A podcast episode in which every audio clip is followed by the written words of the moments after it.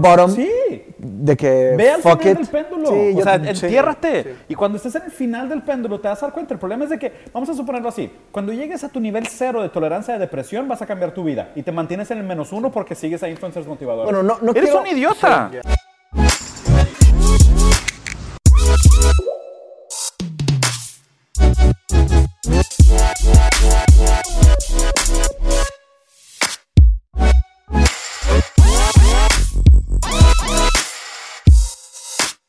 Eh, pues bienvenidos al segundo episodio de la segunda temporada de Rosarin Bros.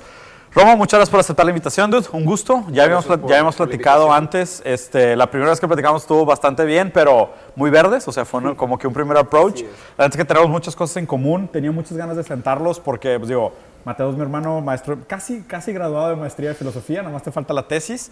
Y tú, filosofía y neurociencias, ¿no? Así es. Si quieres, platícanos un poquito del background y de ahí nos arrancamos. Ok, eh, yo estudié en, eh, o sea, este double major, estas dos carreras en, en Boston University, eh, neurociencia y filosofía.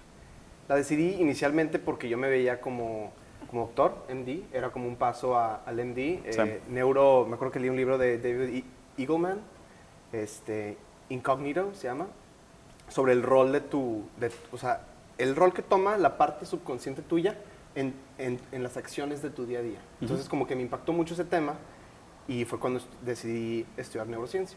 Entonces, este, Híjole, desde que usas la palabra subconsciente, ya tengo problemas. Sí, sí, hay muchas cosas. ya, ya, ya quiero sí, se pelear. vuelve un tema ya medio... Híjole, Sí, ¿cuál subconsciente? Demasiadas puertas. los niveles y demás. Pero, en fin, eh, yo lo veía como un means to an end. O sea, yo me veía en med school, era mi, mi objetivo final. Y durante la, durante la carrera era necesario, o sea, como es un liberal arts, Sí.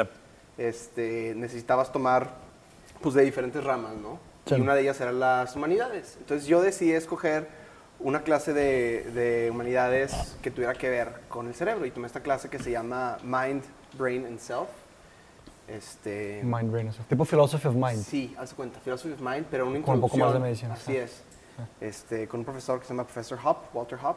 Él fue mi introducción a la, a la filosofía como tal, o sea, de, de clases eh, intensas, pero donde es pura discusión. No es tanto que el profe está ahí dando teoría, dando teoría, Sí. es, esta es la situación, discutan. ¿Ustedes qué opinan? no? Pum, Sí, pum, tipo pum. seminarios filosóficos. Seminarios filosóficos, Sí. exactamente. Sí. Eso era, entonces yo me quedé impactado, dije, güey, o sea, yo necesito más de esto.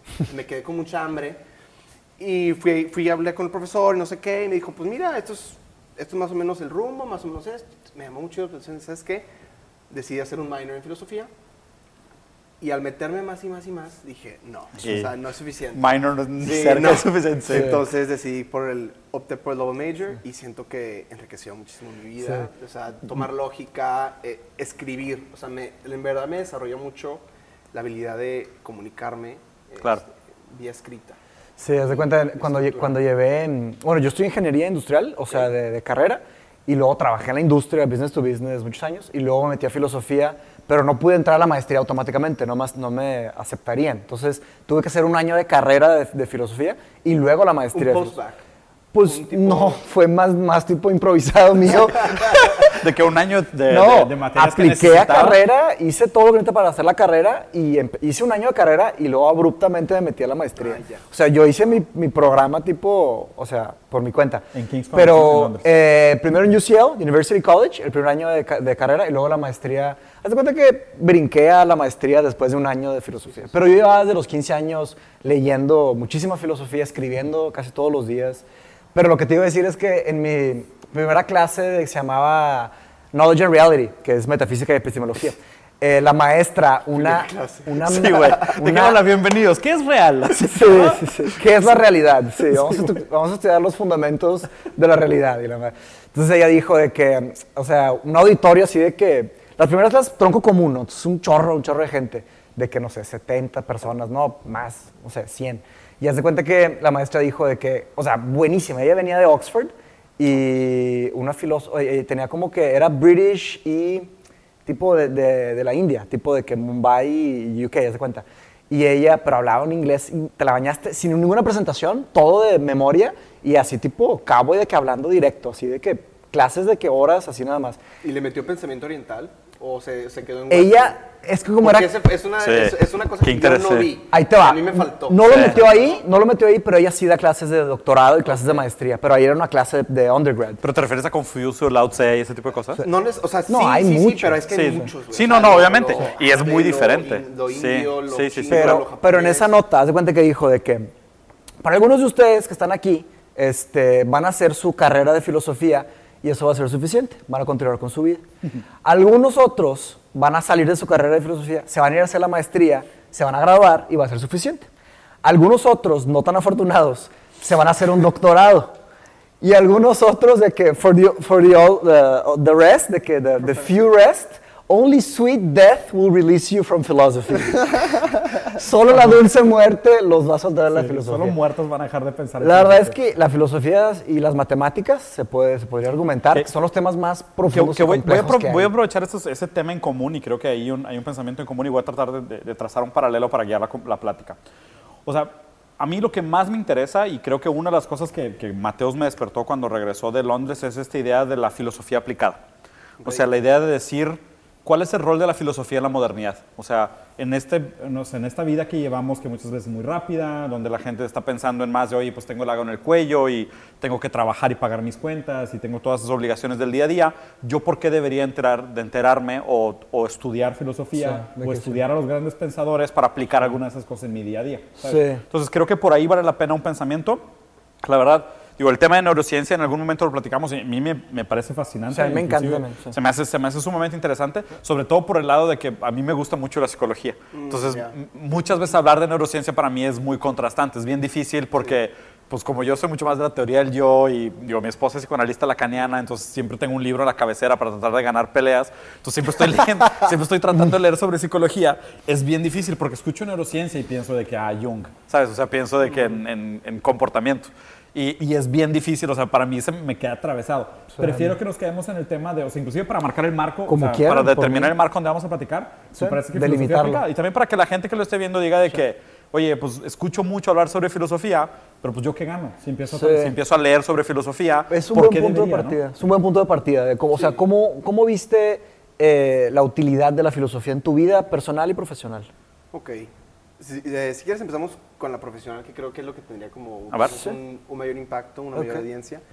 En, en lo profesional yo creo que una de las grandes virtudes que a mí me dejó es la habilidad de poder estructurar mi pensamiento. O sea, supongamos hay una junta o hay un entregable o hay algo, es sentarme a ver cómo voy a estructurar esta idea. Porque muchas veces tenemos gente que, es- que tiene muy buenas ideas, quizás las puede comunicar, pero no las puede ejecutar. Sí. Porque no se toma el tiempo de el- el- la planeación, la estructuración, o siquiera el pitch, de que tienes esta idea y se la quieres dar a tu jefe, o la quieres vender con tu board o con tus ejecutivos o demás. Y si no tienes esa, esa como manera de, de comunicarte, que es lo que la filosofía te estresa y te exige y te estira, o sea, todos esos assignments de, o- o, bueno, tareas de ensayos, es eso. O sea, es, es Sí. obligarte Sí. a de que toma una postura, Sí. defiéndela. Estructura tu veces- pensamiento, y muchas organiza tu veces- lógica. Y enséñame 10 Exacto, contraargumentos y contra contraargumentos. Exacto, eso es donde se vuelve verdaderamente complicado. Sí, porque tú ya tienes una, quizás una intuición, una posición default, Sí. Que, que pero muchas ahora es, ni sabes por qué. cámbiate de lado, Atácala, Sí, claro. argumenta Sí, y claro. luego Luego defiende. volteate otra vez, defiende, volteate otra vez. con- entonces, Sí, claro. ese, ese ejercicio es, es para mí Sumamente valioso. Sumamente valioso. Sí, digo, mi- en cualquier industria, ¿eh? O sea, no nomás sí, sí, es sí. en lo comunicable o en escrito. en- Sí, no, de, en de hecho, o sea, te platico una, una anécdota personal. Alguien, alguien me preguntó hace poquito de que, o sea, cómo me preparo en las mañanas, ¿no? Porque, pues digo, yo soy sumamente frenético, soy hiperactivo, o sea, no paro, o sea, soy muy desorganizado, suelo ser caótico en algunas cosas, pero, por ejemplo, para mí, bañarme en la mañana, eso es de cuenta donde gano y pierdo todas las peleas que voy a tener en el día. Tipo, yo lo que trato de hacer mucho es de que, por ejemplo, o sea, pensamiento estructurado, ¿no? O sea, me meto a bañar y pienso que, ok, le voy a presentar tal proyecto a tal cliente, ta, ta, ta, ok, ¿qué voy a decir? Voy a decir esto, ok, ¿cómo me pueden refutar? Ah, ok, me pueden decir eso, me pueden decir que estoy equivocado. ¿Por qué, ¿Por qué estoy correcto? Ok, ah, no, pero es que este punto es débil. Ah, no, entonces mejor lo planteo de esta manera, ¿sabes? Y eso hago todas las mañanas, obviamente como ejercicio mental, para todos los conflictos que voy a tener en el día, o para todas las, las- las situaciones a las que me voy a enfrentar en el día a día. Pero yo creo que eso es uno de los mayores aprendizajes que he tenido, porque o sea, yo a diferencia de ustedes no estudié filosofía, pero siempre me ha gustado mucho el tema, leo mucho, escucho mucho, trato de mantenerme muy informado, y siempre es eso. O sea, y aparte también el poder tener la, la versatilidad y la resiliencia mental de ponerte en el otro punto, ¿sabes? De decir, la humildad. "A- aunque yo crea esto, yo soy capaz de ponerme del otro lado y, y autorrefutarme. Y al momento de refutarte, tú también te has dado cuenta dónde está la fragilidad de tu argumento. Y eso ya te permite formular una manera más, más concisa, más asertiva de plantear un punto de vista y ser muchísimo más eficiente en cómo presentas sus ideas y cómo resuelves problemas. Y aparte no te casas con tu idea. Claro. Que es lo que sucede mucho en una discusión, en un conflicto. Es que, oye, si yo critico tu idea, no te estoy criticando a ti. Claro. Claro. O sea, es a tu idea. Sí, Yo claro. estoy de acuerdo con tu idea, no Sí, claro. tú como persona, pero eh, entonces esa distinción creo que también es una de las utilidades de la filosofía Sí. que te permite como Esa resiliencia, abstractar, o sea, hacer esa abstracción de que una cosa son mis ideas y una cosa soy yo como persona y lo Claro. mismo con los demás. Uno, Entonces, uno de al yo los... criticar es voy al punto, voy al argumento, no a ti. Sí, Estás sí, con sí, esa premisa, oye, no es personal, Sí. simplemente Claro. no estoy nada de acuerdo con lo que No, tienes que decir por A, B, C, Uno D, de los E. mejores filósofos que, de, de los que conocía ya en Inglaterra, filósofos profesionales, él me dijo de que, oye, o sea, hoy en día las personas ya, ya no son flexibles para cambiar de idea. O sea, hay una idea y es de que absolutamente les da vergüenza cambiar de idea. Dice, no, es esto y es esto y nunca más lo voy a cambiar. Y el, el- el maestro dijo, no hay nada más hermoso que darte cuenta de ciertas cosas, en la filosofía, ¿verdad? Darte cuenta y cambiar de idea. Dices, no, sabes que tienes razón, no lo había pensado de esa forma. Pero no existe esa humildad intelectual, esa honestidad intelectual con uno mismo, y eso es bien difícil de llegar. Claro. Pero sin esos, o sea, sin, sin, sin afilar eso, esas navajas, las personas no logran hacer No, eso. O sea, inclusive, de hecho, o sea, está esta como la pirámide, los 10 mandamientos de la lógica, ¿no? De, de el ad hominem y ese tipo de cosas. Si te fijas, hoy casi todos los debates están a un nivel tan ignorante. O sea, tipo, ¿qué es el Internet troll? Los políticos. No, hombre, güey, qué miedo. O sea, para empezar, o sea, más Pero es abajo que no todavía, si quieres. Más, más abajo, Internet troll es, primero, tu ortografía. Sí, es el strawman argument. que- sí, exacto, el, el strawman argument de que tu ortografía, de que, ah, si no me gustó tu ortografía, tu punto de vista no es válido. De que, ok, está bien. Y luego segundo, de que, oye, es que usaste esta palabra y no, no quiero. De que, ah, o eres un idiota. O de que, ah, es que eres de tal partido. Ah, o eres socialista. O ah, eres fascista. O sea, es O que- tu color de piel. o de- Oye, que- oye, en algún momento, en, en, alguna, en algún momento vas a hablar sobre mi core idea o te vas a quedar nada más coqueteando con el contexto, ¿sabes? Porque, o sea, nadie, muy poca gente es capaz de argumentar contra, el, contra el- la premisa principal de la idea. La gente lo que hace, y de hecho, o sea, O sí se- no lo entienden también. Obviamente, pero a ver, Sí, o sea. dice, y, y- y es una de mis, de mis premisas favoritas ahorita, él dice que la izquierda está fallando porque está, está manteniendo el debate solo a un nivel moralista porque no tiene nada mejor que el capitalismo para ofrecer. Ese es el problema. O sea, por eso ahorita casi toda la pelea de la izquierda es moralista, porque no tiene nada mejor que ofrecer para la humanidad no que, el, lo que el puede- capitalismo. no lo puede- Exacto. Entonces lo que hacen es de que, ah, eres un, eres un fascista, o de que, ah, eres homofóbico, ah, Extremo, eres extremo, antisemitista. extremo, sí, extremo. exacto, eres extremo. ¿Por qué? Porque no tiene nada mejor que ofrecer. Entonces realmente ahí te das No cuenta que el- uno de los principales valores de la filosofía es entender que las, las grandes ideas parten de esta dialéctica de decir, oye, pues tienes una tesis, yo tengo una antítesis, vamos a chocar ideas y a lo mejor de ahí vamos a llegar a una síntesis. Y ahí es donde elevamos el valor de la condición humana, porque si no, nunca vamos a elevar Si no crecemos. Si no, no crecemos, sí. Si no, cada quien es de que, oye, ¿sabes qué? Pues voy a continuar ensimismándome. Y, es un, y aparte es un falso ensimismamiento donde yo tengo un punto de vista y solo la gente que me dé like, le voy a dar like. Y a todos los demás los voy a bloquear. Sí. Y aparte, No. y Facebook te ayuda a que solo te lleguen los comentarios que te gustan. Entonces tú, tú estás como en este piloto automático A mí me de... tocó una- ver es una curaduría. Viviendo en Estados Unidos durante, durante la elección presidencial de, de Trump versus Hillary y demás. Sí. Yo tuve compañeros en mi mismo Facebook timeline de que decían, si tú, si, si tú apoyas a Trump, Dame- bórrame. dame- dame elimíname follow. o dime para borrarte. ¿Cómo, güey? O sea, te estás, estás construyendo una burbuja, Sí, donde sola- o sea, una cámara de eco, donde solamente las ideas similares a la tuya son aceptables, Claro. y el resto es racista, sexista, bla, bla, Fascista, bla, bla, sí, sí. bla, bla, bla.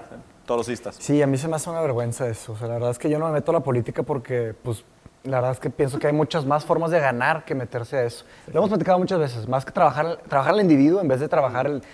Sí, sí, sí entiendo la función. trabaja en tu cuarto y Sí, Exacto, a sí, exactamente. El dragón exactamente. de la casa. El- sí, el dragón la historia del dragón invisible.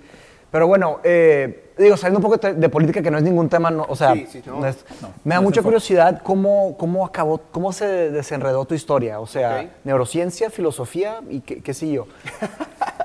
Ok, hace cuenta que mi objetivo o sueño, digamos, de, de ser doctor, se fue como cayendo poco a poco. O sea, hubo varias como, me di cuenta de varias situaciones o varias eh, realidades que quizás por haber idealizado a esta profesión, profesión, o al, al- al contexto de la profesión no había aceptado este, dichas realidades. Entonces, parte de lo doble espada de la filosofía es que te hace cuestionar muchas cosas. Entonces, era un plan que yo Todo. tenía marcado eh, desde, desde niño. O sea, yo ya quería ser doctor. Y me empecé a preguntar, a ver, ¿por qué? Y ese por Híjole. qué, primero era, no, a ver, no voy a entrar para atrás, no voy a lidiar, va- sigo aquí, ya estoy aquí, Sí, ya, hay que- voy a automático. acabar, ya tomé este camino, vamos a... Power through. Y luego es, ¿por qué? ¿Por qué? ¿Por qué? ¿Por qué? ¿Por qué? Y en esas preguntas, pues me di cuenta que, que en realidad no era, no era para mí. O sea, eran... ¿Era tu sueño no Por era tu distintas razones, sí, pero ¿O no era tuyo? yo era creo alguien que... más. No, no, fíjate que nunca fui como groomed, o, o sea, nu- nunca hubo esas, o sea, mis papás Ese nunca se empuje. metieron en ese sentido de que tú tienes que ser doctor, jamás. Tuve, tengo suerte, la verdad, en ese aspecto. Este, pero la realidad, por ejemplo, allá estuve de sombra de, de, de un doctor en, el, en un hospital que está asociado con, con, con Harvard, se llama Brigham and Women's, y estuve de sombra en varias cirugías y la verdad, in- una experiencia increíble, eh, inspiracional. Eh, por ejemplo, una vez entré a una cirugía, la primera cosa que me hicieron, este, que- que me dieron fue unos lentes 3D. Y dije, ¿cómo, güey? O sea, lentes 3D, ¿de qué, Y a ver, ¿de qué. Y un control de Play. Y era, o sea, era una... ¿Pero VR o nada más 3D? No, no, no, 3D, 3D. Nada más 3D. Era, una, era una cirugía, eh, estaban quitando un, un tumor benigno, en- entraron por la nariz y tenían una cámara 2D y una 3D, porque la profundidad era vital para saber hasta dónde cortar. Claro. Viaje, Entonces, o sea, todos pusieron lentes 3D y entonces todos estamos viendo con la, o sea, en, en la pantalla hasta dónde iba a llegar el, este mini bisturí que estaba entrando por la nariz. Entonces, fascinante, la verdad. Sí.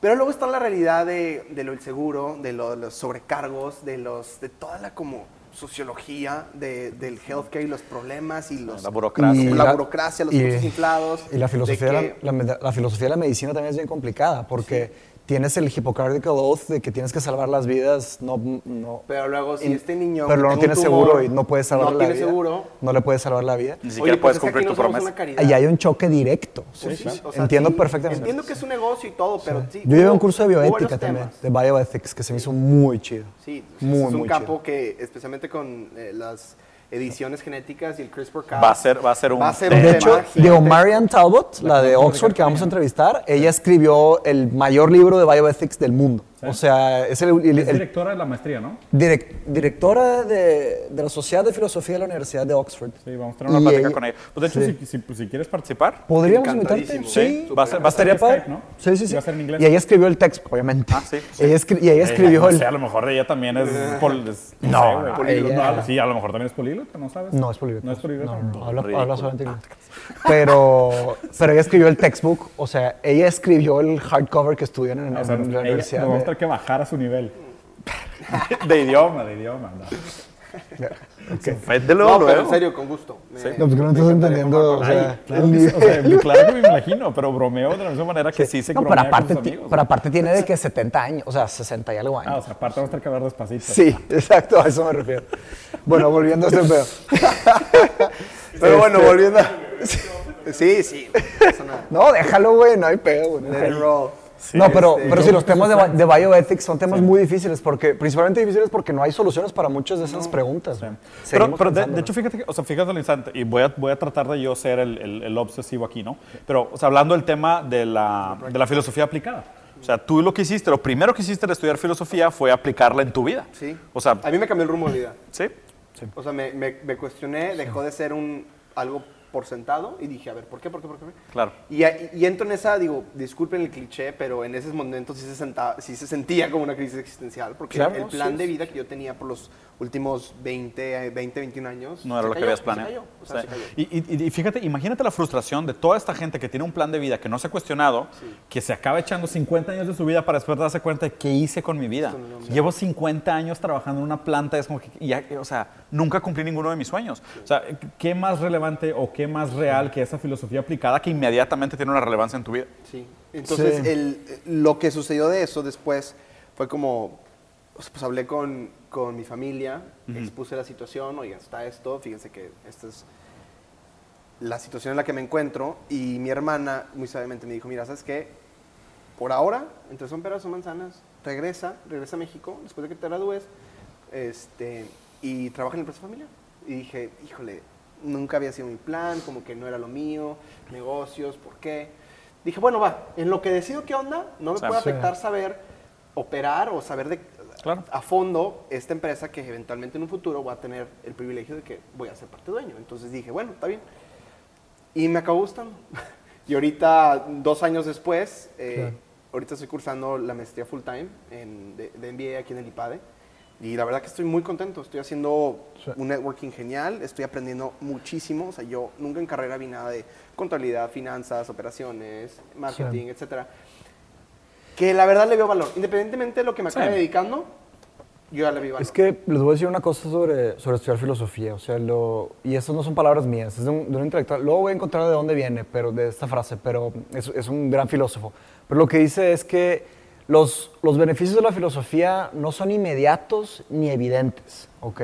O sea, no es, no es muy, muy fácil dar un ejemplo o diez ejemplos ¿Para qué sirve la filosofía en tu vida? Exactamente. De, hecho, es, de hecho, es como una paradoja. O sea, de la filosofía en realidad no debe tener utilidad. O sea, la filosofía es para hacer filosofía en- on itself. La filosofía pura. Es un bien en sí mismo. Es un bien en sí mismo, exactamente. No el tratar de usar la filosofía para algo es algo que no se ha tratado de hacer bien, y no se ha hecho bien por muchos años. O sea, lo que siempre digo que los campos nuevos, que es la filosofía experimental y la filosofía aplicada, son gente que están luchando contra eh, mil, mil quinientos, dos mil años de, de- de- de pensadores. Entonces están tratando de reinventar lo que es la filosofía. Pero yo de todas formas, digo, de- después de estudiar filosofía académica, después de que me preguntaron millones, que seguro te han preguntado a ti millones de veces, de que, ¿para qué estudiaste filosofía? ¿O qué estás tratando de hacer? O- aquí. Exacto. Como Es, no se ve mucho el valor. Sí, de haz de cuenta que es como Vete a estudiar... sacar cemento, a hacer vídeo. eso para Sí, qué? Sí, claro. Es haz de cuenta, o sea, de hecho, o sea, hablé sobre filosofía y matemáticas, se comparan mucho porque, porque son como que los building blocks de todo. Sí. O sea, haz de cuenta de que el- el- el- los títulos más, el título más respetado en Cambridge, en Oxford, es Philosophy and Maths. O sea, tú estudias carrera, estudias matemática y filosofía, y luego haces una maestría de matemáticas y filosofía, y luego puedes ser lo que, se- lo que quieras. Puedes nada. ir a- Lo que quieras, ¿no? no, o puedes... en banking, te puedes ir a Sí, claro. Sí, cosa, porque sí, ya tienes sí. las bases. O puede- O a lo es- mejor te volviste epicuriano y te fuiste a pescar. Es equivalente, sí, es- claro. hemos usado esta comparación, es equivalente a, a estudiar latín. O sea, estudias latín y luego, pues, si quieres, puedes aprender español, francés, Sí, eh, portugués, sí, sí, sí, italiano, los aprendes así. Sí, claro. Porque es el building block. Entonces, eh, no me sorprende, principalmente para pensamiento estratégico. O sea, a nivel, De a nivel. MBA. De hecho, en IPAD hay una clase de filosofía. Un Sí, amigo me dijo. Sí. Porque O es pensamiento yo creo que crítico. es- creo que en la mañana también lo platicamos. Y luego, luego te das cuenta de la gente que, que tiene esa, Sí. esa curiosidad o ese pensamiento atinado o esa mismo, ese esgrima mental, ¿sabes? El- el- o sea, la capacidad de tener ese pensamiento crítico, estructurar tus ideas de una manera. Y, y en el momento que te sientas con alguien que nunca has- ha estado expuesto a esos temas o nunca ha tenido interés con esos temas, y luego, luego se nota la diferencia. O sea, primero, o sea, digo, acabo de ver la entrevista de Peterson con, ah, se me fue su nombre otra vez. Bill Maher. Bill Maher. Eh, y te das cuenta, ¿no? O sea, por más que él sea una figura pública y hable muy bien en público, en el momento que se sienta Larry Peterson, te das cuenta de que ni al caso, güey. Y aparte O- o hace muchos monólogos. Bill Burr. Sí, sí, Bill, Burr. Maher. Bill Maher. Ah, Bill Maher. El que tiene, el, eh, tiene un programa en HBO. Sí, es Bill, Mur- Ya Bill es Murray. grande, ¿no? Sí, ya es grande, sí, pelo sí, blanco, sí, Bill peinado para atrás, super izquierda. Sí, ya. No, y otro, Trump Diego, hater. él hace monólogos, Y él como hace Stephen monólogos. Colbert, güey. Exacto, o sea, ni al caso, no está al nivel. Pero también pasa lo mismo John con Oliver Slavok. también. O sea, Slavok también, cuando lo ves platicando con una persona de fuera, lo escuchas hablar y es de que, o sea, no, ¿para qué están platicando? O sea, mucha esa plática no va a servir absolutamente nada. O sea, la, la otra persona cree que está entendiendo, está entendiendo el Hola. 10% de lo que está hablando Sisek. Y Sisek va 20 pasos adelante de su lógica porque su argumentito ya lo estiró al límite, lo trajo de regreso, lo contraargumentó y prácticamente ya él está presentando su punto como que, ok, gracias por ponerme el set ground, ya lo voy a hacer yo como yo Por quería. eso la importancia de la escritura. O sea, lo que dijiste de escribir. La verdad es que escribir es un, es un craft que se ha estado perdiendo cada vez más. Pero la verdad es que, ¿por qué los filósofos escriben? O sea, porque hay ciertas cosas que no podemos. O sea, hay ciertas. instante. Exacto, no hay, sof- no hay ideas suficientemente complejas y sofisticadas que puedo sacar ahora por sí. lenguaje, aparte por toda la ambigüedad. Por eso escribes un, un- un ensayo, escribes una tesis, una dissertation, Porque cuestionas un cada libro una de las palabras, la manera como te estructuras vas tu con calma y por eso pones este, citations. ¿Por qué? Porque no me estoy sacando esta idea de ahorita. Está una, es una tesis montada sobre 10 tesis y doctorados alrededor del O mundo. es una antítesis que, que contrapone el punto Sí. de vista. Ah, no lo usé en ese contexto, lo usé Sí. como una tesis doctoral, haz de Sí, cuenta. claro, ok, Sí, ok. es una idea eh, muy fundamentada y dices de que, ah, o sea, está, está citando a Kant. ¿Y de qué sirve que, que, que cites a Kant? Bueno, espérate, Kant es Kant por algo. No fue un accidente que todo lo que hizo, todo lo que revolucionó, y por eso se pueden quotear, y sí hay sentido en quotear. Hay gente que dice, no, pues nada más usan quotes y no sé qué. No, espérate, o sea, hay, años, hay de que 40 o 60 o 70 años de trabajo detrás de estas personas. Por eso se usan sus trabajos. Y una vez que, de hecho es un tema de Peterson, lo del, seguro has visto, si conoces el trabajo de Peterson, conoces su Future Authoring Program. Sí. El programa de Future Authoring. Eh, ese es el punto, que es, yo escribe tus metas, escribe tu yo me planifica y tiene un beneficio. Yo lo hice, yo lo hice antes de irme a Inglaterra. O sea, me compré el Future Authoring Program en el principito del hype. ¿Por qué? ¿Por qué? Porque quería diseñar mi futuro. Quería diseñar cómo Design quería... Your own life. Sí, o sea, quería... Esa es una cosa de la filosofía. La filosofía te hace preguntar de todo. Entonces, si hay 10, que no son 10, son 10 millones de caminos posibles, eh, a veces estás en piloto automático y de repente dices, espérate, déjame regreso. La filosofía te evita, te eficientiza tus futuros caminos. Dice, por aquí, por aquí, por aquí, por aquí, por aquí, por aquí, no. Cortas ramas. Es una frase de Nietzsche. How can a tree grow strong and beautiful if you don't cut some of its branches? Como el, principio del bonsai, el arte, o sea, cómo direccionas el árbol. moldeando el crecimiento. Exactamente. ¿Por qué? Porque, o sea, existe una energía libidinal que alimenta tu, deseo de ir a diferentes lugares. Si hay demasiadas direcciones, no, no enfocas. Entonces, Peterson, muy inteligentemente, te das de cuenta que te dice de que pon este, seis o ocho objetivos que quieras trabajar. Haz de cuenta de que familiar, amigos, profesional, personal, este, carrera, intelectual, ejercicio, lo que quieras. Y dice, este, primero pon el objetivo y luego píntame un infierno, ¿ok? O sea, si todo sale mal, pero neta, y es un ejercicio de escritura hermoso, o sea, estás de que escribiendo de que choqué y luego pasó no sé qué, y luego de que me enfermé y pasó no sé qué, o sea, pinta un infierno si, si haces todo, todo, todo, todo, todo, todo, todo mal.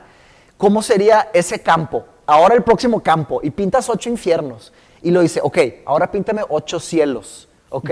Y muy inteligente, él, sí está, está metido en, neuroscience y, y, él sabe, digo, por, por estudios y por comprobaciones. Es un psicólogo clínico. Exacto, psicólogo clínico. Lo que vas escribiendo, vas como que trazando de cierta manera caminos en tu mente y vas fortaleciéndolos y estructurándolos. Y una vez que los verbalizas y los piensas y... Y, aparte estás sacando tu desinterior. Sí, o sea, exacto. Al final de te estás proyectando. Claro, lo que neta quieres y lo que, neta no quieres. Lo que neta no quieres. Entonces, no, y toma tiempo. O sea, lo escribes, te vas a dormir. Fácil no es. Pero, fácil Te tardas como un mes. Si lo haces bien, tardas como un mes. Lo, raro de eso, por ejemplo, o sea, entiendo, entiendo el valor de la escritura en la filosofía, ¿ok? O sea, lo que estábamos hablando antes. Pero, por ejemplo, ya en este campo, o sea, hablar de un... De un Future Authoring, ¿cómo sería en español? ¿Una programación a futuro? autoría personal a futuro. autoautoría. Bueno, es que son tres programas. Es tomar control de tu vida y tomar control de tu vida. es que hay tres programas. Está past, past, Authoring, Present Authoring y Future, Authoring. Bueno, ese, ese sentido de Design Your Own Life o de diseñar tu propia vida, o sea, no sé qué tan valioso sea, obviamente, bueno, pero no lo voy a poner así. O sea, no sé si hay tanto valor en hacerlo de esa manera como en hacerlo en una manera de diálogo o debate. Porque es muy diferente cuando alguien te escucha hablar de eso versus solo escribirlo. Ah, ya, ya te entendí. O sea, alguien que te conoce muy bien que dice, la neta... Eh, no, y, otra cosa, y es muy por diferente... Por eso se platica, por eso se habla. ¿Se platica? O sea, no, no, no, le contaste a alguien? Le conté a mil gente, a ti te he contado mil ¿Pero los ocho infiernos? A mí ¿Sí? no me contaste ni uno. No, no te conté porque no te interesa, güey. Le he contado a mucha... Le he contado a mucha gente, he platicado mucho. No, pues es que son temas muy personales y, muy profundos. ¿Y los platicaste así en toda honestidad, igualito como los escribiste? A Patty sí, a mi novia sí. En muchas cosas sí lo Y, y, ahí, ahí, va mi pregunta, porque esa, esa, híjole, digo, y ahí... Pero no es necesario. Una vez que pintas un infierno, es absolutamente lógico que no quieres irte a ese infierno. Pero, Machi, ¿qué tan real sea? O sea... No, pues lo haces real, no haces no, no, no, no, no, O sea, ¿qué tan real es tu capacidad de, de proyectar tus propios demonios? O sea, es, es, es, lo difícil, creo, ¿no? Por eso tardas tanto. no, a ver, a ver, estoy de acuerdo con el hecho de que tienes que respirar, las, las ideas se tienen que ventilar. Por eso la filosofía se hace con la retórica, claro. hablando. Un filósofo que solo escribe y nadie lo lee y nadie, o sea, bueno, pues ahí tienes a Nietzsche, pero es un ejemplo. Pero es raro porque ¿quién puede platicar con él, güey? Por eso lo no había nadie a su nivel, Por eso escribía tanto. Sí, por eso escribía tanto, porque con quién rebotaba sus ideas. Porque inclusive con Freud fue de que no, Freud, de ver, cállate, déjate explico. ¿sabes? Exacto. Son picos, por eso escribe y está su. Y en, algún, en, tal vez en 100 años alguien va a tomar todo el trabajo de Nietzsche y le va a responder todas sus preguntas. Y lo va sí, a claro. pero, pero, por lo general, a mí me parece que hay mucho más valor en la plática real de esas convicciones. O sea, porque, por ejemplo. Pero no hay profundidad en la plática real. Te lo juro, vato. Mi Future Authoring Program está este pelo para yo solamente decirlo, no, me tardaría como Pero a ver, ¿tú- 15 tú horas. crees- ¿Tú crees que hay más valor en eso que ir a terapia, por ejemplo? Ahí estás comparando algo. No, estás comparando medios muy diferentes. Pero los dos, los dos Y- tienen y el tienen objetivo obje- de mejorar tu planeación de vida futuro. Tienen, tienen objetivos diferentes también. No es exactamente lo mismo. Yo creo que el, el- el tema de Peterson es un tema más existencial eh, y el tema de la terapia es un tema más psicológico y emocional. A ver. Híjole, es que el valor de la terapia para mí es gigantesco. Ah, claro que lo es. No Digo, estoy... ambos, no, no, es que no, o sea, quizás tu punto es, son peras y, y- y- y manzanas, ¿para qué comparamos necesariamente? Pero... Pero ves a dónde voy. Sí, sí, o sea, creo que a donde va es, es un punto muy interesante de que, obviamente, la, el, el- el gran beneficio de, de una terapia bien hecha, ¿no? Es que esta persona te va conociendo, te va entendiendo, Sí. y desde un punto de vista objetivo, claro que Subjetivo, dicha más cosa bien. no existe, pero de lo más Subjetivo, más bien. Pues, o sea, subjetivo, pero en, en- o sea, como removido de, como ese amigo que te, que te, que no te da por tu lado, porque, ay, espérame, Sí, no está cómo- terco y terco. Sí, sí, sí, pero lo que me refiero es que el valor de una terapia en diálogo es para ayudarte, guiarte a cuestionar ciertas cosas. Sí. Y Y muchas creo veces. que en, este, en, en, en esta parte es más como forzarte a expresar tus deseos. Sí. En la otra es, ¿cuál es? O sea, sacarle la raíz del problema. Sí. No sé, como que sí los veo Estás distintos. comparando cosas No, muy, no, no, muy diferentes. sí, El- el- la terapia es un servicio. Pero- pero- déjame, déjame nomás Dale, dejar, dale, vamos dale. a dejar claro lo Claro. que estás comparando. Dale. ¿no? No puedes comparar algo y luego salirte de la No, no, comparación. no, no, iba a ser otro punto Estás, eso, compa- dale. estás comparando, o sea, un servicio de terapia es un servicio donde vas a platicar con una persona, un, un consciousness, dos consciousness discutiendo, y- discutiendo tus ideas. Sí. Y es una cosa que se paga, es un- una hora a la semana, dos horas a la semana, lo que sea. Depende de la Y cual. te cuesta, y hay terapeutas que te cuestan tanto porque son buenísimos, tan- o sea, ¿me explico? Pues Y estás comparándolo con un programa de escritura que cuesta 10 dólares. Sí, sí, sí. sí. O sea, estoy, estoy de acuerdo. no- no se puede, o sea- Válido, válido- válido el punto. Pero ni, Y siquiera, ahora- ni y- siquiera quiero hablar de ese punto tan pragmatista. Más, más bien lo que quería, la, la- la- la comparación que quería llegar es la diferencia entre la, escu- escritura silenciosa y el diálogo, el debate, la transformación de pensamiento abstracto en palabra. ¿Sabes? A lo que me refiero es, de hecho, hay un filósofo que dijo que los libros se leen en voz alta. No, no es que un filósofo lo dijo. Antigua, en la antigua Grecia, todo se, leía en voz alta. Exacto, o sea, tú, Sí. tú hablabas, pero ¿por qué? O sea, creo que hay, algo hay y, Sí, y- de hecho, es escuchar- al principio que tú nos preguntaste con por qué memoria, hacemos esto, escuchar tu ¿no? propia voz. O sea, hay un comentario que hicieron sobre un video de nosotros que probablemente es mi comentario favorito, que alguien me dijo, yo me pongo tenso cuando los escucho hablar porque parece que se están peleando. ¿Sabes? Y, y la es neta... que sin conflicto, ¿a dónde vamos? No, tiene que haber conflicto. Tiene que haber interrupción, tiene que haber Exactamente, conflicto. Claro, claro, Exactamente. claro. Y de hecho creo que eso es lo que yo creo que podría complementar bien un programa como Future Authoring, que es decir, oye, no solo pongas estas cosas en papel, sino que parte intrínseca de tu Sí. Future Authoring Program debería de ser, ¿sabes qué? Platica con un mentor sobre esto, platica con un pupilo sobre esto, platica con un familiar sobre esto, platícalo con un ex jefe sobre esto, Ahora- ¿sabes? Y platica con un ex, una exnovia sobre esto. ¿sabes? O sea, eso, eso sería muy importante porque, o sea, el, el poner tu pensamiento abstracto, tu conceptual en, en escrito es una cosa, pero llevarlo a la verbalización, llevarlo a, la subjetividad del idioma, La vulnerabilidad. a la vulnerabilidad del cara a cara, es, es otro boleto. güey. Estoy de acuerdo. O sea, lo, lo que Peterson está tratando de hacer es romper un poquito el hielo arriba del iceberg. O sea, él no está tratando de, de ya... Taladrar. Drill down, sí. En ningún momento habla de curar o de arreglar. No, no, o sea, no lo puede prometer, No es, sí. no, no, no. Tiene, tiene backtop, o sea, tiene estudios de backtop y ya se aplicó en una universidad en, híjole, fue en Europa, en algo, y lo aplicó de que en algo así como 8 mil estudiantes Pero con el objetivo y mejora, qué? De que no, dro- que no estén dropping out of, Ah, ok. of- O sea, of- no, no dropouts. Es que es, y encontraron no se saliera. Sí, no, y, una y le fue súper, súper in- increíblemente bien. Y está backed up, by- y no lo hizo solamente Peterson. Sí, pero- pero, o sea, Para los Peterson haters que nos están escuchando, no solamente Peterson. Él es el vato que se hizo más famoso y lo promueve. lo. Pero fue un grupo de como ocho psicólogos y, y multidisciplinario. De que, Claro. Y haz de cuenta, lo que él está haciendo es, es un poco lo que hacemos nosotros, de que la gente se ponga a pensar.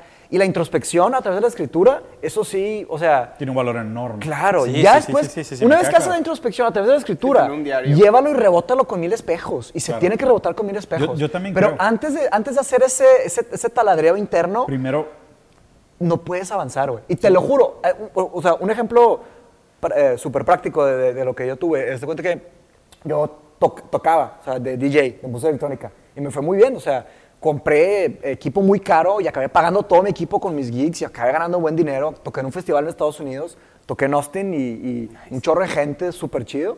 Pero cuando me tocó hacer la, ma- cuando me aceptaron la maestría y yo tenía mi mixer, mi controladora y, y- y mi música y dije que y UK es el birth of de que techno y hay demasiados buenos DJs, demasiados buenos antros.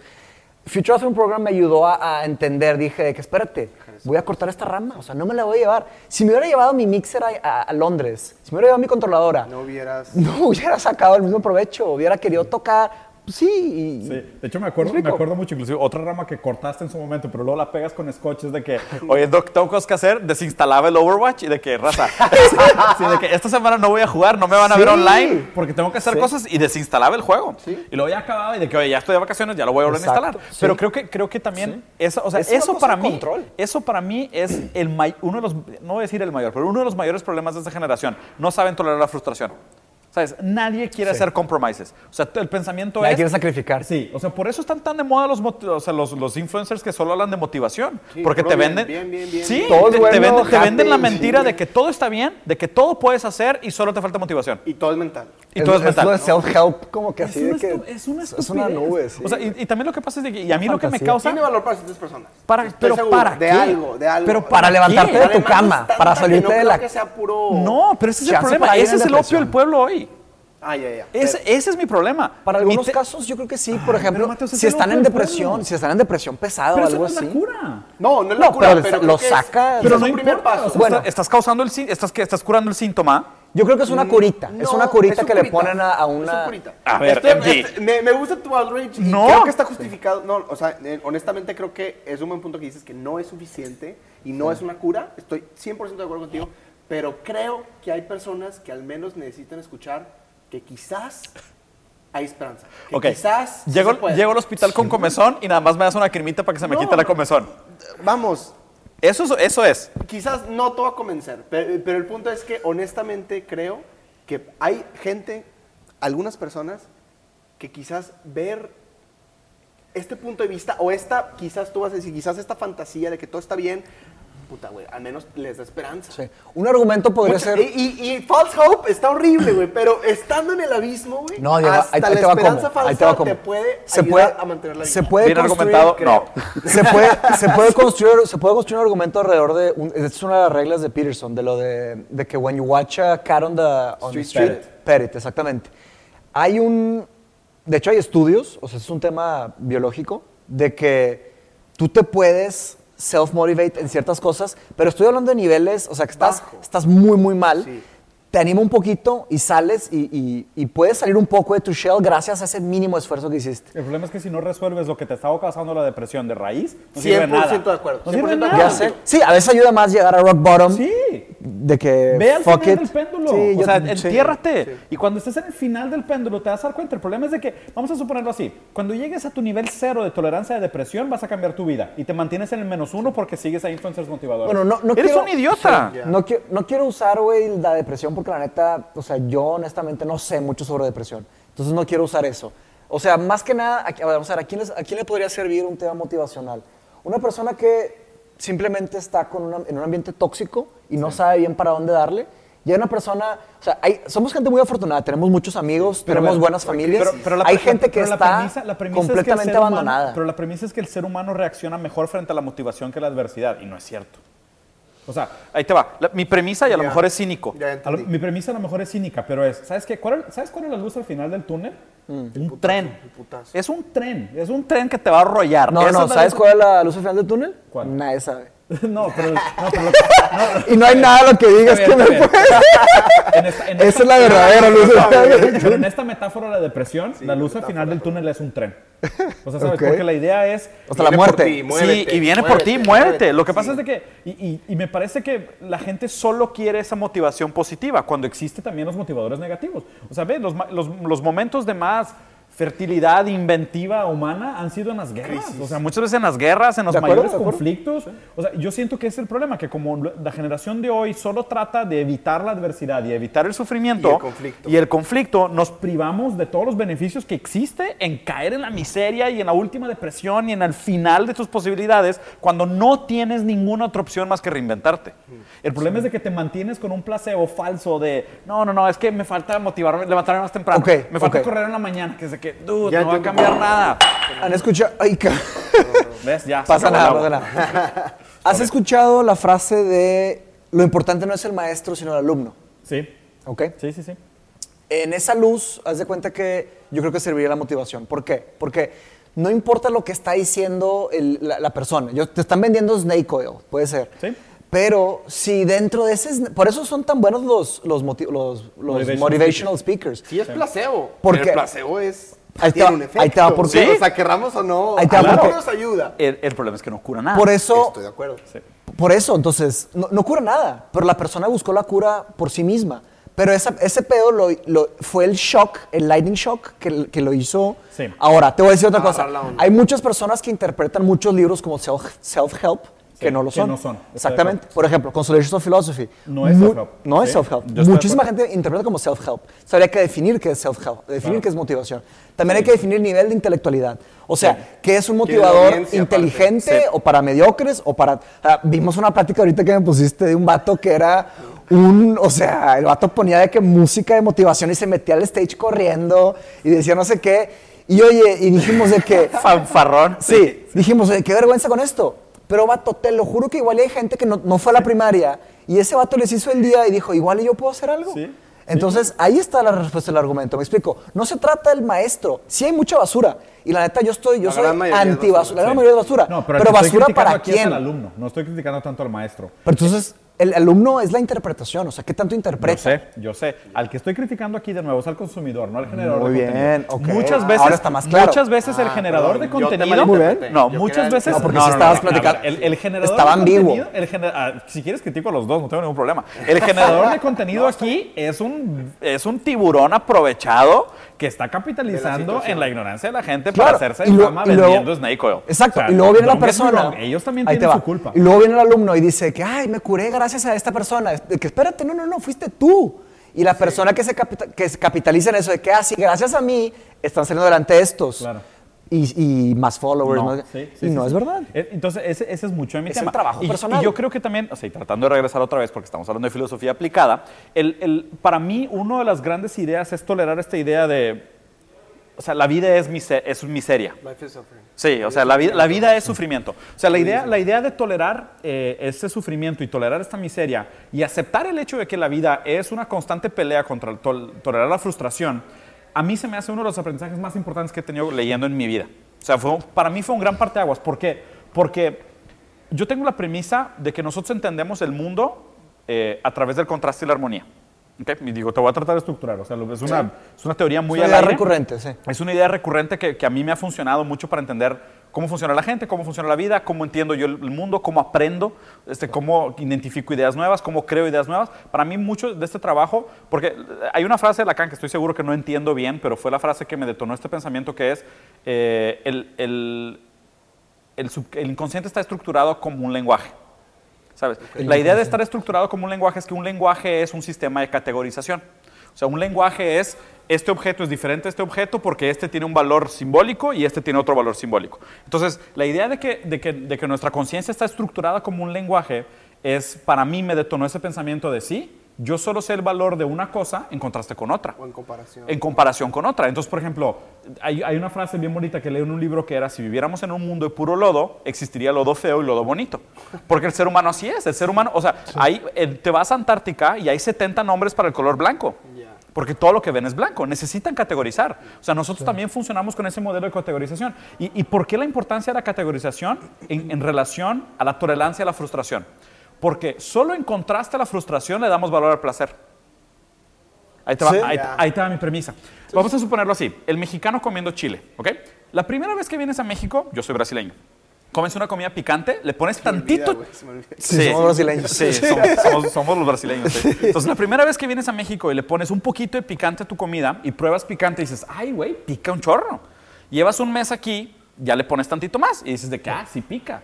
Y luego ya le tienes que poner mucho picante. y Diminishing luego hay gente- returns. diminishing returns. Y luego hay gente que se tiene que comer piquín en el semáforo, güey, para volver a simular ese, ese, ese dolor de la pungencia. Ese first high. Es- ese first high. Pero, pero ese es el tema. Imagínate, vamos a suponerlo así. Si toda tu vida es placer, Sí. tú cada vez le tienes que subir el volumen, porque ese placer se banaliza. Y la dopamina, eso son las La drogas, única manera que tenemos nosotros realmente de apreciar una vida feliz es a través de entender que también hay un lugar para el sufrimiento.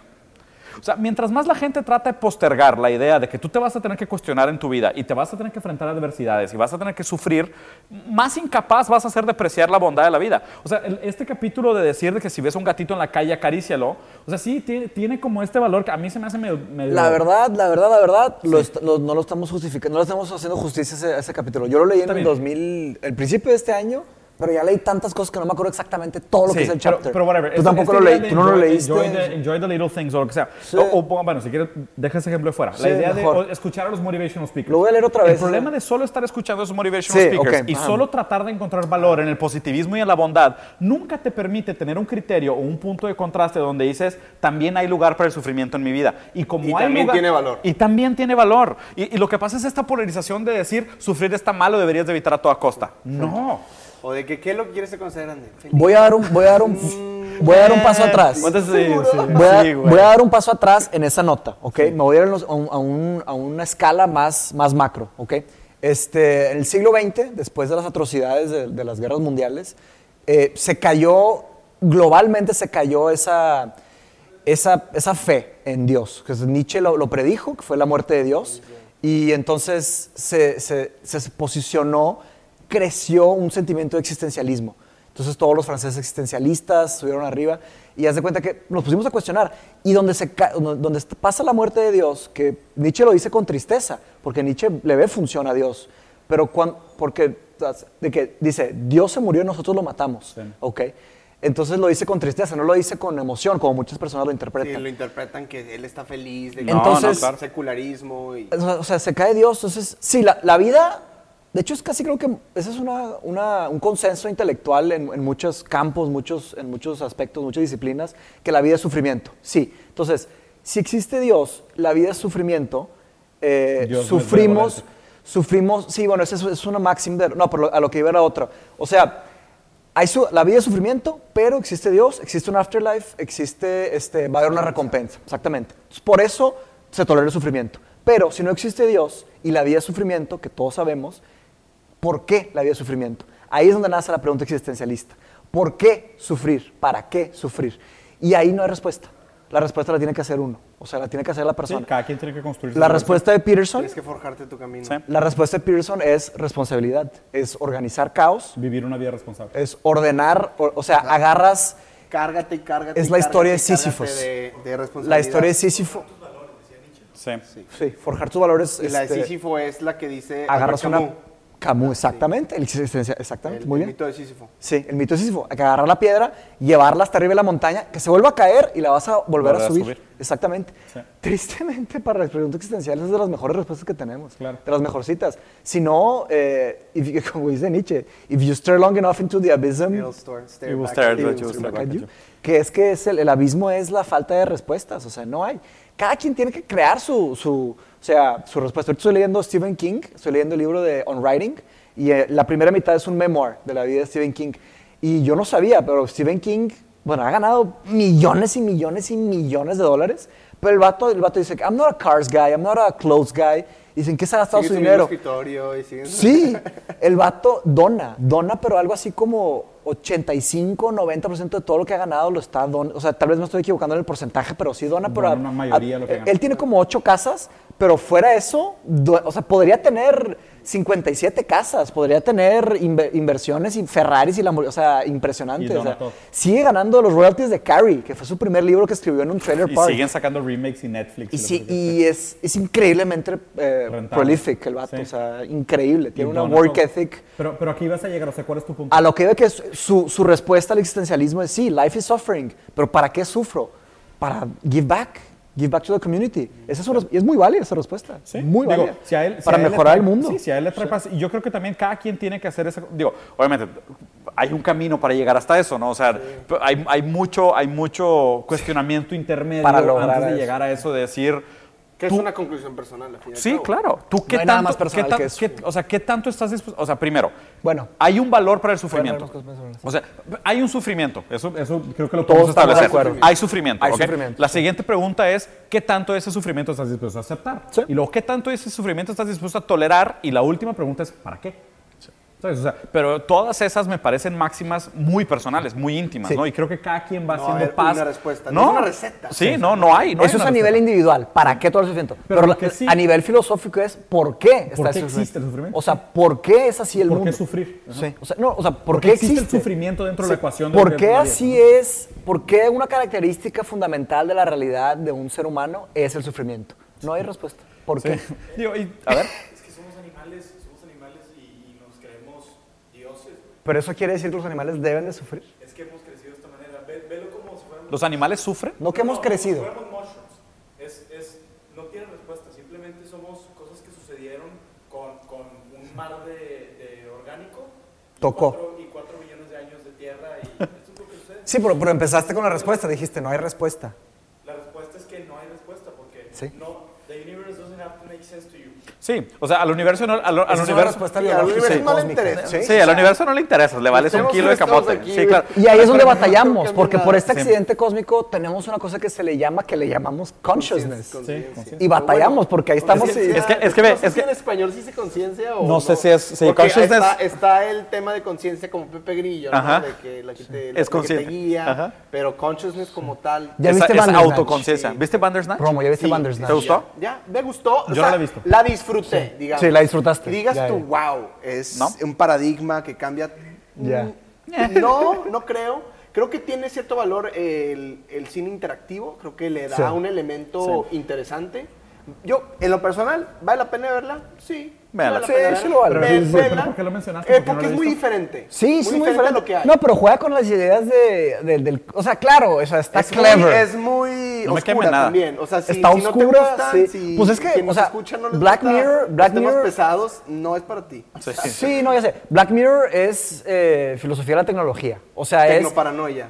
Sí. No, no paranoia, o sea, es analizar ideas filosóficas. ¿Qué pasa si se nos a la va mal? distopía o la utopía, sí. Sí. ¿Qué pasa si nos... ¿Todas son si se nos- distópicas?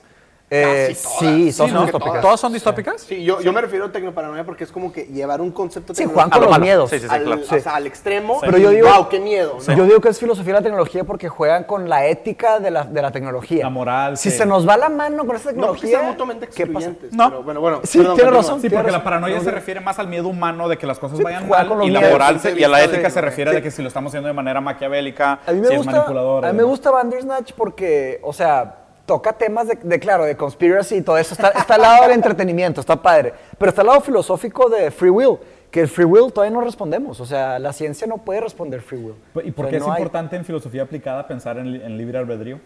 ¿Por qué es importante la filosofía aplicada? Para filosofía aplicada no sirve para nada, nada más te bloquea. Es lo que dijimos en el episodio pasado de que te quedas todo atorado de que... Paralizado. Ajá, de que agarro esto, pero soy libre o no, ¿de dónde viene esto? ver, y si- no y agarro, realmente- solo lo hago, Sí. Y, y si lo Sí. agarro, pero entonces yo tengo la decisión de agarrarlo o no, entonces lo voy a De agarrar. hecho, la- no, en la- pero entonces ya estaba escrito que lo en iba la a agarrar. escuela, Sí, en la ¿eres escuela filosófica, en la escuela filosófica americana, que la, la- the mark of the American philosophy es pragmatism, son los grandes pragmáticos. Así subió la filosofía americana. Es, la- o sea, ¿me sirve para algo o no me sirve? O sea, Sí. entonces, y eso lo aplican hasta la académica y todo. Entonces cortaron una, o sea, un chorro de fat de la filosofía británica y asiática. claro. y dijo, Esto no sirve para nada. O sea, así lo hicieron los Esto no gringos. tiene uso, Exacto. todos esos autores, Entonces, mucho del free will, pues. En la mañana. este, Pero estábamos hablando, estábamos haalbando de la, del, Del del- free del will free will, y del libre del- albedrío. Sí, sí, Ok. se, dice, se, dice en, se dice en español libre, Libre- albedrío, libre albedrío. Arbedrío, sí. Sí, Esa palabra, albedrío. esa palabra siempre me, La, me la- tuerce. la- la pregunta que me acabas de hacer es ¿de qué sirve el libre albedrío? Estudia el libre albedrío en la filosofía eh, aplicada, ¿ok? Mi respuesta corta es nada. O sea, sí puede haber, no sirve para nada, cool, porque sí, sí, porque la filosofía aplicada es para, para aplicar, para avanzar, para hacer, como, los, como la filosofía, ah, la, la- la marca de la filosofía americana, the mark of the American philosophy, es tipo la, la escuela pragmática. Alguien está pitando porque no está de acuerdo con mi argumento. No es cierto. ¡Cállenlo! Sí. un vato desde allá de que. No, soy, soy, no, soy, soy hard determinist. No, No es cierto. tiene que filosofía servir, académica, no. Porque hay, hay mucha filosofía académica que, o hasta, es más, Es la hasta abstracción.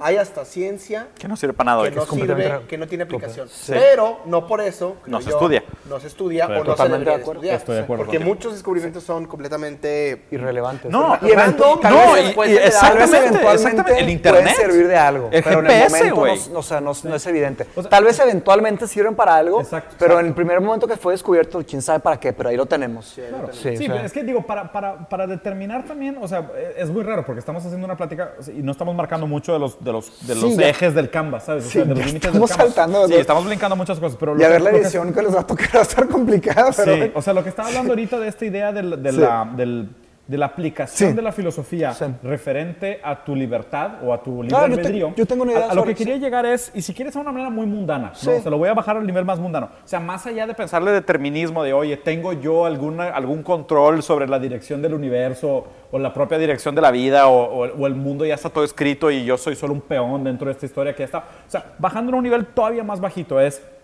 las cosas que estás haciendo hoy, ¿sabes por qué las estás haciendo? ¿O las estás haciendo porque tú decidiste Eso sí hacerlas? Eso para mí es donde da mucho valor. Sí, O sea, y ahí y yo ahí- tengo una y a es- respuesta, a sí. ese nivel es donde me gustaría bajar la idea de consciousness y bajar la idea el también free de will. free will. Sí, el- ya se las he platicado. Es, este, es un filósofo alemán, si no me equivoco, se llama Harry Frankfurt. Y es una, él escribió un ensayo que se llama, si quieren lo puedo postear, creo que ya es dominio público. Eh, si no, pues lo Nadie va a consiguen. leer, pero damos el- se llama, les doy sí. un resumen. Se llama freedom, The Freedom of the Will, ¿ok? La, la libertad de la voluntad, ¿ok? Él dice, y, y está un poco pesado su, su respuesta porque le preguntan, o sea, ¿existe el free will? Y él responde, sí, pero no para todos los seres humanos. Dice, no todos los seres humanos son libres. Qué horrible. ¿ok? Parece como algo de, parece como algo de discriminación, ¿ok? Parece, sí. Ahí te va por qué. Este, él dice, este, todos tenemos deseos, deseos de, de- de- son deseos de primer orden, o sea, yo tengo... Pyramid. La Ajá. pirámide Yo de tengo deseo- comida, shelter, Fisiológicos, sí. Deseo- tengo deseo de tomar agua, pues tomo agua, ¿ok? Entonces soy libre, pues bueno, ese es un deseo de primer orden. Entonces dice, los humanos tienen deseos de primer orden, los animales también tienen deseos de primera orden, ¿ok? Ahora, los seres humanos tienen unos deseos especiales que se llaman deseos de segunda orden, ¿ok?